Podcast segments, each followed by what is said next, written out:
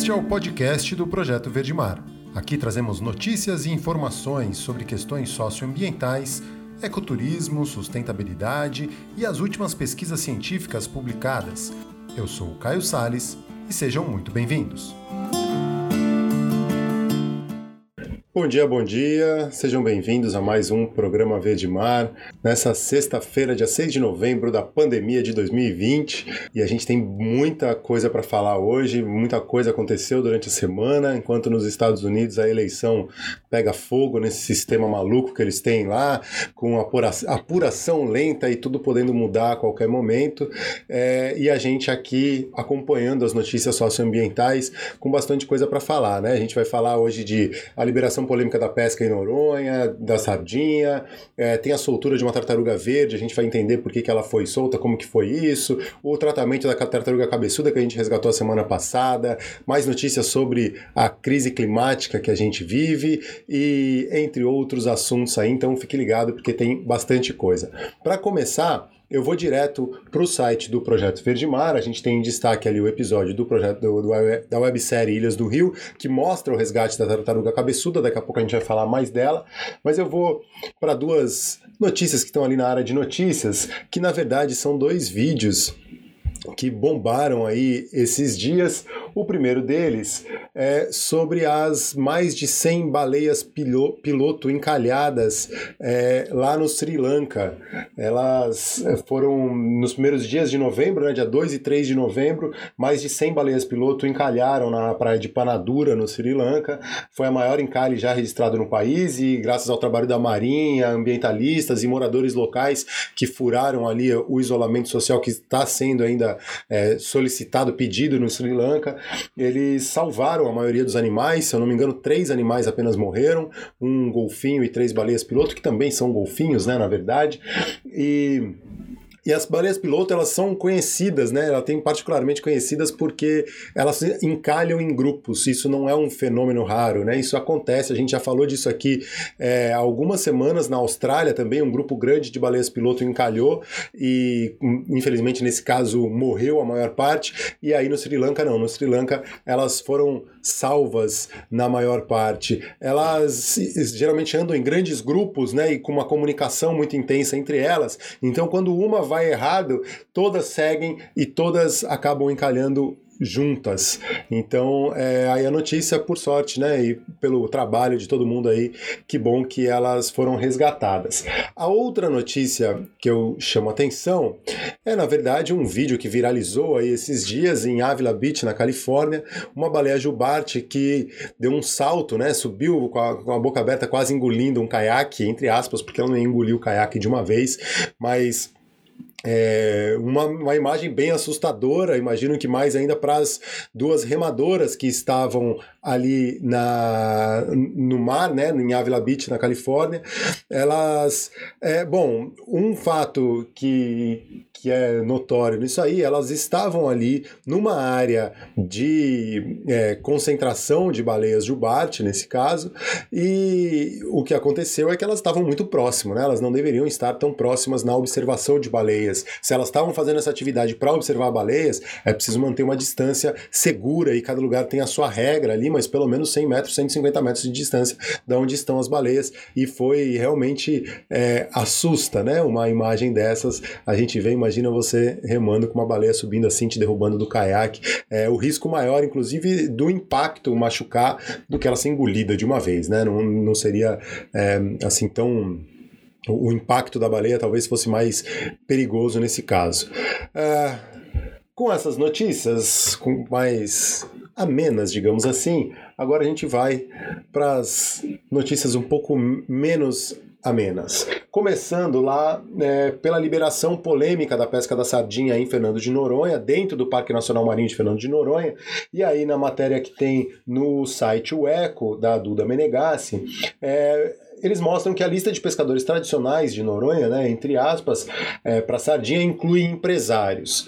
É, e aí foi divulgada na última sexta-feira, né, pelo secretário de Agricultura e Pesca, o Jorge Seif. Vou lembrar, né, eles fazem, parece que é impressionante esse governo, porque a, a divulgação foi feita via, via Twitter, não teve uma divulgação oficial sobre essa liberação da pesca da sardinha dentro do Parque Natural, Nacional Marinho de Fernando de Noronha. Né? E isso gerou repercussões negativas entre pesquisadores e ambientalistas. O, o secretário, né, ao lado do, do, num vídeo ao lado do ministro do Meio Ambiente, o ministro tinha acabado de deletar a conta dele do Twitter, porque tinha xingado o Rodrigo Maia de nhonho, deu uma repercussão negativa, ele apagou a conta do Twitter, falou que foi hackeado e aquela história toda, mas aí no vídeo ele aparece ao lado do Jorge Saif. É, entregando simbolicamente a carteira de pesca a um pescador. Né? E aí, é, de acordo com as fontes do Eco, né, essa reportagem que está no site o Eco, esse acordo ainda não foi formalizado, ele simplesmente foi um anúncio de Twitter por enquanto, mas os pescadores locais, alguns deles, disseram que já assinaram o termo e para eles já está valendo. Inclusive, o próprio secretário de Pesca publicou uma foto essa semana mostrando como se ele estivesse em Noronha, talvez estivesse mesmo, apontando lá, ó, já está liberada a pesca, já estão pescadores tradicionais e tal.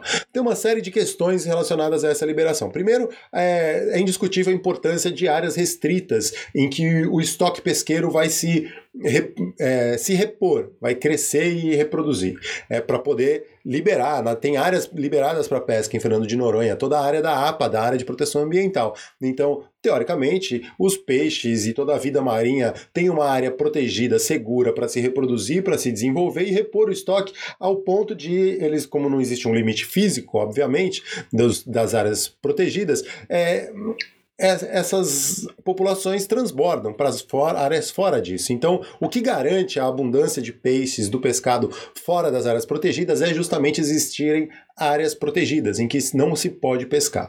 E é isso que foi liberado com uma. É, e dizem que tem um limite de 10 quilos por embarcação, mas as, é, também tem um limite de 3 quilos por pescador embarcado, sendo que são liberadas embarcações com 3 ou mais pescadores. Então, se você tiver 4 pescadores, cada um com 3 quilos, você já tem 12 quilos ali naquela embarcação. É uma série de, de questões envolvidas, e aí nessa lista é, aparecem 123 nomes no, do liberadas, né, com essa liberação para pesca. É, a reportagem do Eco tentou é, um esclarecimento sobre, do ICMBio, do Ministério da Agricultura, que é ao qual está subordinada a Secretaria de Aquicultura e Pesca. É, o, a, o, Ministério da Agricultura falou que quem resolve isso é o ICMBio. O ICMBio não respondeu o questionamento da Duda Menegassi, que fez essa reportagem, é, por que, que tem nome de empresários e sócios de pousadas, por exemplo, dentro dessa lista dos pescadores artesanais, né? Que tem uma. É, dependem, tem lá bem claro que dependem da pesca para sobreviver na ilha. E aí existem outras questões também, porque é, a, na reportagem ela até mostra né, que um dos nomes, por exemplo, é sócio de uma pousada, que se você entrar no booking.com, você encontra a notícia, é, é, a diária da pousada por 900 reais, 700 reais. Mas tem uma outra questão que pouca gente fala, é que para você ter um negócio na ilha de Fernando de Noronha, você precisa ser morador local, você precisa ser ilhéu. E muitas vezes existem empresários de fora que fazem uma sociedade com o local para poder ter a sua pousada, para poder ter o seu restaurante, para poder ter a sua embarcação de turismo, por exemplo. E aí é o que pode também acontecer com esses pescadores que de fato podem depender da pesca sim, mas que são sócios de uma pousada que cobra uma diária caríssima só no papel né? Ou talvez nem é tanto no papel, talvez ele tenha uma participação, mas ele ainda dependa da pesca. Então é muito polêmica a, a, essa questão da lista, né? De incluir empresários, porque nem sempre quem tem lá uma empresa pode ser olhado como aquele grande empresário, tá? É, o Luciano Huck, por exemplo, que tem uma pousada lá, ele tem que ter um sócio ilhéu, um sócio de Fernando de Noronha. Ele não pode chegar lá e, e ter a pousada simplesmente. Então é um pouco isso. Nem sei se é o Luciano Huck, eu sei que tem gente que tem pousada lá. Acho que é, posso ter me confundido, para não ficar fazendo acusações assim. É, bom, mas é isso, essa é a questão. Eu acho que o, o cerne disso aí, o, o, a grande questão é por que liberar a pesca no parque, dentro da área do Parque Nacional Marinho, que é uma unidade de conservação de proteção integral, em que não se pode pescar, não se pode extrair recursos. É o lugar onde as espécies têm para se reproduzir e para extrapolar esses limites e poder garantir a pesca, garantir a em outros lugares. Essa eu acho que é a grande questão. A lista de ter pescadores, ter empresários ou não, é um outro ponto que começa a envolver é, essas questões aí que eu falei. Bom, seguindo nessas é, formas do governo agir com relação ao meio ambiente, o vice-presidente Hamilton Mourão está dando um rolê com embaixadores europeus, são 10 embaixadores é, que começaram, é, a maioria da Europa, né? Eles começaram no dia 4 de novembro, quarta-feira, uma viagem oficial pela Amazônia, a convite do vice-presidente, porque ele quer mostrar que tá tudo bem lá. Olha, tá, a gente está mostrando é, tudo isso que estão falando, de queimada, o satélite, eles estão todos equivocados. Vem ver. E aí ele está levando para três cidades, né? Para Manaus, Iranduba e São Gabriel da Cachoeira. É, e é um roteiro sob medida, que tem como objetivo mostrar as ações do governo na região e, nesse sentido, convenientemente, passa distante das áreas mais problemáticas da Amazônia. E aí o Greenpeace montou um roteiro alternativo e ofereceu a esses embaixadores: olha só, é, vocês querem ver a realidade da Amazônia sendo destruída? Vão mais ao sul, vão ali próximos à fronteira do Mato Grosso, onde a pecuária avança, o agronegócio tem uma pressão enorme. É, você subir para São Gabriel da Cachoeira, Rio Negro acima, e, estar tá lá dentro da floresta, cidade mais indígena do, do país, não à toa, a cidade mais indígena do país é uma área mais conservada, onde tem várias terras indígenas demarcadas. É, é óbvio que você vai ver uma situação diferente das zonas de borda ali da floresta amazônica com o Mato Grosso principalmente. Então, o Greenpeace montou esse roteiro alternativo e mas não sabe como que vai ser essa recepção por parte desses embaixadores. O fato é que o, o governo está mais uma vez tentando mostrar essa essa coisa aí, né? E aí, no Pantanal, a chuva deu uma amenizada na situação, deu uma melhorada né, nas últimas semanas com a chegada da chuva e o controle dos incêndios pelas brigadas e tal, mas um novo foco surgiu na Serra do Almolar, que é no norte do Mato Grosso do Sul, e por causa de um raio que caiu dentro do Parque Nacional do Pantanal, e aí o fogo foi, né, começou ali a partir desse, desse fogo na desse raio, e aí atingiu a Serra do Almolar então, o, e aí o, o, o, pessoal do Instituto Homem Pantaneiro encontrou duas onças intocadas numa casa lá que estava abandonada, elas com as patas queimadas, já bem debilitadas, fizeram uma mobilização, 20 pessoas envolvidas, veterinários, biólogos, socorristas, para conseguirem resgatar essa, essas duas onças, e aí agora elas foram encaminhadas para o CRAS, o Centro de Recuperação de Animais Selvagens, na lá no, no Mato Grosso do Sul. Então, é, ela tá lá, vão ser tratadas igual, é, desculpa, Centro de Recuperação de Animais Silvestres, em Campo Grande, tá? E eles vão agora tratar para tentar ver se retornam à natureza, assim como retornaram aquelas, aquela onça que, como retornou, né, a onça que a gente mostrou aqui também na outra semana. Uh, seguindo aqui nas notícias, uma que está repercutida no Clima Info, uma pesquisa da CNI, Confederação Nacional da Indústria, mostrando que 98% dos brasileiros se dizem preocupados com o meio ambiente. É uma pesquisa é, é interessante, né, a gente ver isso aí, porque ninguém vai ser contra o meio ambiente. Numa pesquisa que você vai perguntar para as pessoas, é, ela todo mundo vai se dizer preocupado com o meio ambiente. O próprio Bolsonaro vai se dizer preocupado com o meio ambiente. O Ricardo Salles vai falar que é preocupado com o meio ambiente. Mas uma coisa é falar, outra coisa é a atitude. Então, não interessa se 98% da população é preocupada com o meio ambiente, se na hora de votar ela vai votar em quem não tem uma pauta ambiental, em quem não se preocupa com isso, ou alguém que esteja num partido que está sempre votando contra as pautas ambientais. Por isso, a importância das eleições municipais agora também, a gente saber quem são os nossos candidatos a prefeito, candidatas a prefeito, a vereador e quais são os partidos que estão envolvidos, como esses partidos votaram as pautas ambientais mais recentemente, como que a bancada encaminha essas pautas.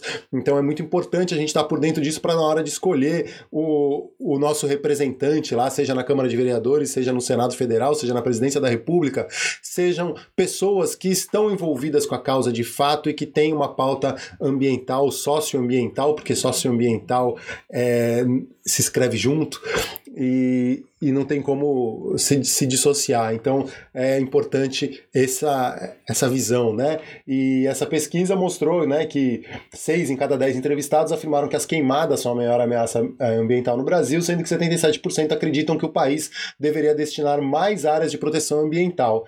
É, em termos de responsabilidades, o desempenho do poder público é visto de forma negativa pelos brasileiros. 35% acreditam que a atuação da União, o governo federal, é, está entre ruim e péssima, e do Congresso Nacional é 40% a atuação entre ruim e péssima.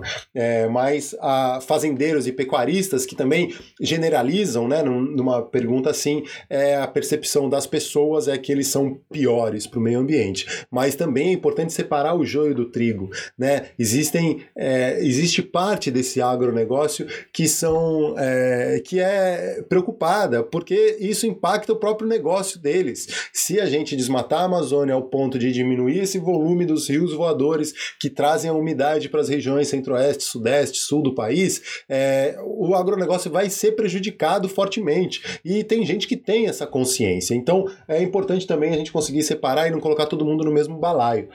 Tá? Mas essa pesquisa é, mostrou isso aí. E, então é isso, né? Tem um, um tempo aqui no, no, no, no, Clima Info que é enquanto a população se mostra preocupada com a situação ambiental no Brasil, é, o Capitão Corona, né? Ou o filho dele, o Carluxo, está mais interessado em conspiracionismo barato. Em posts nas redes sociais do presidente, especulou-se sobre a possibilidade de uma interferência externa no Brasil, insinuando que interesses estrangeiros na Amazônia poderiam prejudicar a soberania do país na região.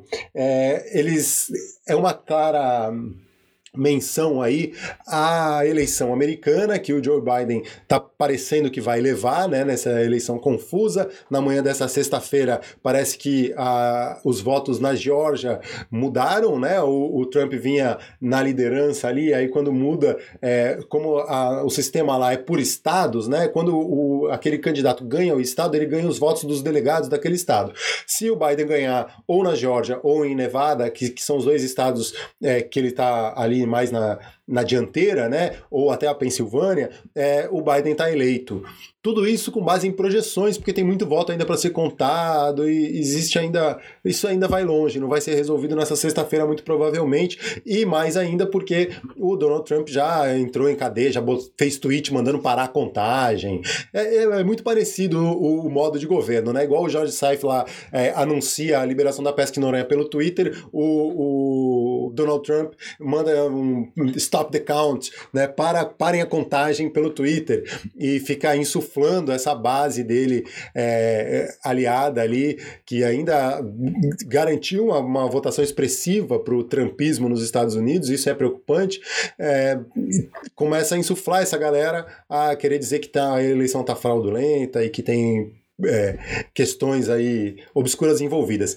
Mas para voltar ao assunto dos posts do presidente ou do Carluxo, ou quem quer que mexa naquele Twitter do presidente, é, o Joe Biden fez uma declaração clara a respeito da Amazônia e da conservação ambiental, de que eles precisam é, ajudar e interferir caso não se não tenha um controle local aqui no Brasil ou da Amazônia como um todo, inclui, isso inclui Colômbia, Peru, é, outros países, né, Venezuela que estão ali na região amazônica. É, então, assim, se a gente não conseguir controlar o Biden ganhando, a gente pode ter sanções comerciais, por exemplo. É, e aí o presidente usa isso também para insuflar a galera daqui no Brasil.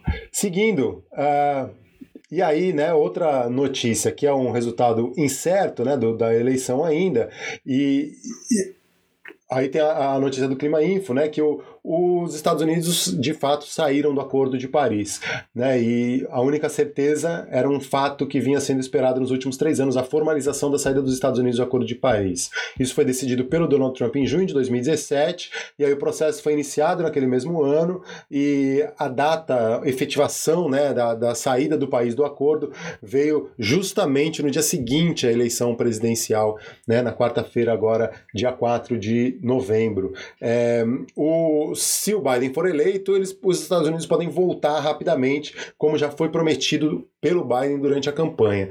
Então é, é uma outra, um outro motivo aí para a gente, é, de alguma maneira, torcer pelo Biden. Eu, eu falei outro dia, eu costumo, né, eu tenho, eu, eu não vejo a hora de comemorar a derrota do Trump, mas lamentar a eleição do Biden, porque também não é o candidato dos sonhos. Vale lembrar que o Obama, por mais que tenha construído aquela imagem boazinha de um bom gestor, de um bom presidente, foi quem mais matou gente com drone no mundo até hoje, né? E não existe santinho nesse mundo, mas pelo menos o Biden e os democratas nos Estados Unidos estão assumindo a pauta ambiental como uma prioridade. E, e o Trump é essa visão negacionista, são os terraplanistas no poder, os anti-vacina e, e tudo mais, né? Não à toa, Estados Unidos é o país em que mais morreu gente no mundo por causa da pandemia e o Brasil seguindo aí, né? Já temos mais de 160 mil mortos no país. É isso. Uh, vamos seguir, vamos seguir melhorando um pouquinho nossos, as nossas notícias, ainda nem tanto, mas a Europa viveu o outubro mais quente já registrado na história. De acordo com a Copérnicos, que é a Agência Europeia de Observação do Planeta, o mês de outubro foi o mais quente já registrado no continente, com temperatura média de 1,6 graus Celsius acima da média histórica para o período. No mundo, a temperatura foi 0,62 graus Celsius é, acima da média para outubro e foi o terceiro mais quente já registrado na história do planeta, terceiro mês de outubro. Né? Melhor dizendo, não na história do planeta, mas no nosso é, enquanto foi começou nessa série histórica de medição, tá? E aí partes do norte e leste da Europa, Sibéria, Alasca e Tibete experimentaram é, temperaturas particularmente anormais, enquanto ondas de calor continuaram a ser sentidas em partes da América do Sul e da África. Já na América do Norte, os registros foram mais baixos que a média histórica. É, aqui no Brasil, a gente está passando por agora uma, uma semana aí, pelo menos na região sudeste, de uma onda de frio que chegou também um pouco fora de hora. Isso também é, é tudo reflexo, né? A, a, crise climática não significa que vai só aquecer de forma linear, né? Vão ter momentos, é, vai, vai mudar o clima como um todo, e já está mudando, a gente já está percebendo isso. Agora sim, vamos dar uma, uma amenizada, é, Peronomútil, o, a Royal Meteorological Society é, tem um concurso mundial de fotografia meteorológica. E aí tem as fotos ganhadoras, né? Nesse site, é, na notícia que tem no Conexão Planeta, fotos lindas de nuvens, neve, cúmulos nimbus e cúmulos congestos e estratos, fo fotos meteorológicas aí é, bem interessantes. Estão lá nessa notícia do Conexão Planeta. E eu trouxe aqui para dar uma, uma animada nessa sexta-feira. Imagens lindas sempre agradam para a gente começar o nosso dia. Tem muita foto interessante, ondas de nuvens, vale a pena conferir lá essas fotos no site do Conexão Planeta. Beleza? E a gente segue ainda com mais informações. E aí, já encaminhando aqui, a, é, uma mulher de etnia maori foi nomeada chanceler na Nova Zelândia, primeiro caso, né? E de uma primeira de uma chanceler é, da etnia maori, né? Desde que a Jacinda Ardern assumiu a liderança na Nova Zelândia como primeira-ministra em outubro de 2017, ela tinha apenas 37 anos, né? É, fazendo 40 anos agora, o país tem ocupado o noticiário internacional por suas ações de impacto positivo. A Nova Zelândia foi o primeiro país a conseguir controlar a pandemia, né? É claro que uma ilha isolada no Pacífico é mais fácil, digamos assim, fazer isso, mas agora no seu segundo mandato, ela foi reeleita em outubro de 2019, ela anunciou nomeação de Nanaya Mahuta, de 50 anos, a primeira mulher maori a ocupar a cargo de ministra de Relações Exteriores do país.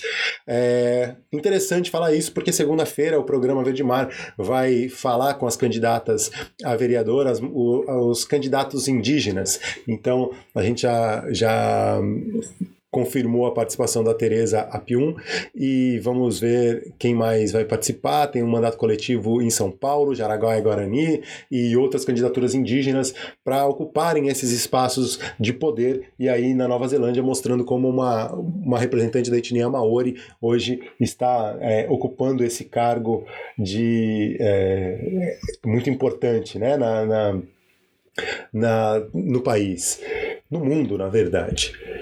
Seguindo, mais uma informação que a gente vai desdobrar melhor isso aqui, mas eu só vou passar por aqui, que a Prefeitura do Rio botou as, algumas unidades de conservação para adoção, né, um programa é, foi isso foi publicado na última terça-feira, na dia 3 de novembro, um decreto que estabelece os critérios para estender o programa Adote o Rio às unidades de conservação municipal. É a iniciativa de adoção de espaços públicos por pessoas físicas ou jurídicas não é nova na cidade. Desde 2014, o programa contempla a possibilidade de adotar áreas naturais. Com a norma, será possível fazer a adoção parcial ou integral de unidades de conservação. A medida não implica a transferência da gestão dessas unidades. São 54 em todo, em todo o território da capital fluminense a iniciativa privada. É já é, o escopo original do, do, de, do Adote o Rio já incluía implicitamente as unidades de conservação, né, por meio de conceito de áreas verdes. Mas aí agora do, o decreto está regulamentando, inclusive, a legislação ambiental para ser observada, e o decreto é um ato normativo perene. É interessante isso, é, a foto do, por exemplo, o Monumento Natural dos Morros do Pão de Açúcar e da Urca, o Parque Natural Municipal Paisagem Carioca, que são áreas que a gente tem uma relação mais próxima, é a única unidade de conservação marinha de proteção integral, por exemplo, e a gente faz os mergulhos ali. É, existem outras unidades que, que são. É, vale a pena ir, agora tem um, um regramento para isso. Agora sim. Vamos às notícias que talvez muitos estavam esperando. É, essa semana passada, né, a gente resgatou uma tartaruga cabeçuda é, na, no caminho para as Ilhas Cagarras. Ela foi levada para o Centro de Reabilitação de Animais Marinhos em Araruama, do PMP, o Projeto de Monitoramento de Praias da Bacia de Santos. E, ao mesmo tempo, segunda-feira, agora, feriado, é, teve a soltura de uma tartaruga verde em, na praia de Itaipu, em Niterói. Ela foi encalhou ali em Itaipu mesmo, por isso soltaram ela lá. E aí a gente é, eu deveria ter ido, mas eu não consegui. Meu filho ficou um pouco doente, a gente acabou, eu acabei não indo para lá, mas eu recebi imagens e fiz uma entrevista com a Daphne, que é a veterinária responsável pelo tratamento dessa tartaruga verde que foi solta, e depois ela fala um pouquinho também da tartaruga cabeçuda. Vamos ver como foi essa soltura lá. essa tartaruga, ela chegou pra gente, é, foi um acionamento, né, ali em Itaipu mesmo, que é, é o motivo pelo qual a gente soltou ela ali e ela tinha é, uma linha saindo pela, pela boca, né, o que nos levava a crer que tinha sim um anzol é, é, enganchado em esôfago, né? É, o animal recebeu os primeiros atendimentos e aí foi encaminhado então para o raio-x, para radiografia. É, na radiografia a gente constatou é, de fato a presença do anzol e aí esse animal então seguiu é, para endoscopia, né, que é um exame que, que consiste na, na introdução de um, de um tubo e que tem uma câmera, é, uma câmera na ponta, né, que vai então ajudar na identificação do ponto exato onde esse anzol está enganchado. E aí o anzol foi removido com a ajuda de uma pinça acessória o exame permite a, a, a, introdução dessa uma pinça longa, né, um animal sedado e tudo. Então, é, dessa forma não foi necessária a cirurgia.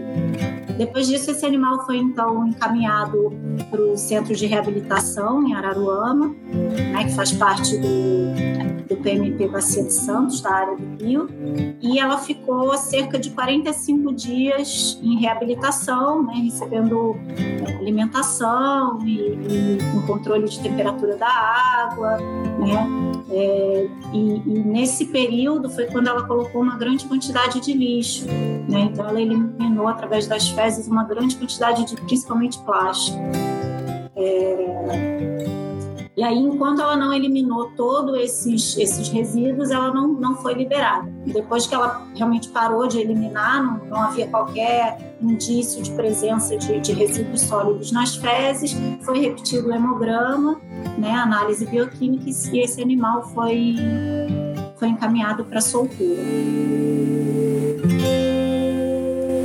Tá aí essa tartaruga verde que foi solta segunda-feira. Eu aproveitei a conversa que eu tive com a Daphne ontem para saber como que tá a tartaruga cabeçuda que a gente resgatou na semana passada. E aí ela deu um, um update aí é, sobre como que tá a situação da cabeçudinha que nós resgatamos na quinta-feira passada. E quem quiser acompanhar, ver como foi esse resgate, tem o um vídeo na, no nosso canal aqui na Cumulus TV no YouTube. Se for acessar o site no projetoverdemar.com, tá logo em destaque ali uh, esse episódio episódio da websérie Ilhas do Rio com o resgate da tartaruga cabeçuda, que foi encaminhada também para o Centro de Reabilitação de Animais Marinhos em Araruama, e aí a Daphne dá um, um update, aí, um, uma atualização de como está a situação dela. É, a tartaruga cabeçuda, ela chegou, é, ela, ela é um animal maior, né? Então ela, e ela chegou com uma grande quantidade de, de epibiontes, de cracas, né? Em cabeça, é, principalmente em tecidos moles, o que nos leva a crer que esse animal ele estava com atividade reduzida na água,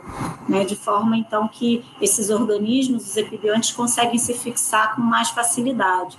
Normalmente a fixação desses, desses organismos, é, a tartaruga não permite em tecido mole, porque realmente incomoda muito, né? Mas é, os animais mais debilitados, eles realmente é, acabam se fixando, então, com, com, mais facilidade pela redução do atrito com a água.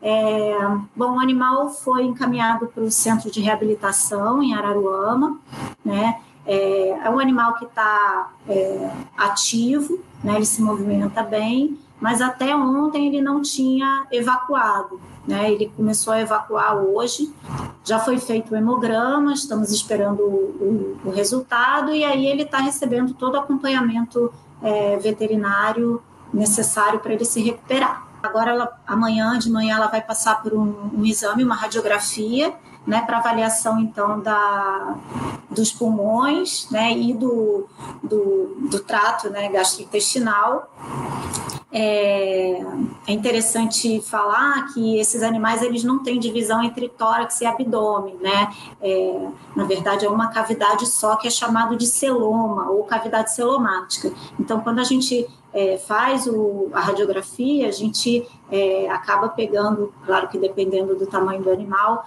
é uma radiografia de cavidade celomática. Né? Esse animal também recebeu é, soro, o soro é, através da colocação de um catéter na veia, né? A gente faz a que é conhecido como fluidoterapia endovenosa para a gente repor então é, o líquido perdido na desidratação e, e, repor também os eletrólitos que acabam sendo é, perdidos pelo animal é, exposto muito tempo é, ao ar.